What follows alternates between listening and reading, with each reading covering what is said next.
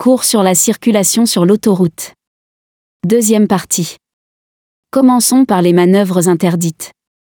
Sur l'autoroute, il est strictement interdit de faire demi-tour, faire marche arrière, même sur la bande d'arrêt d'urgence, même en cas d'embouteillage.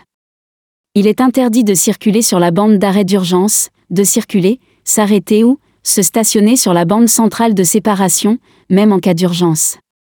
Il est également interdit d'utiliser les passages réservés aux véhicules de secours. Enfin, il est également interdit aux véhicules de plus de 3,5 tonnes, ou de plus de 3 mètres de long, de circuler sur la voie la plus à gauche. Maintenant voyons les dépassements. Les dépassements se font par la gauche. On ne dépasse pas par la droite, dans le but d'éviter une collision si le véhicule que vous dépassez veut se rabattre. Sachez qu'il est possible de dépasser plusieurs véhicules en une seule manœuvre il est important de tenir compte du gabarit et de la vitesse des véhicules encombrants.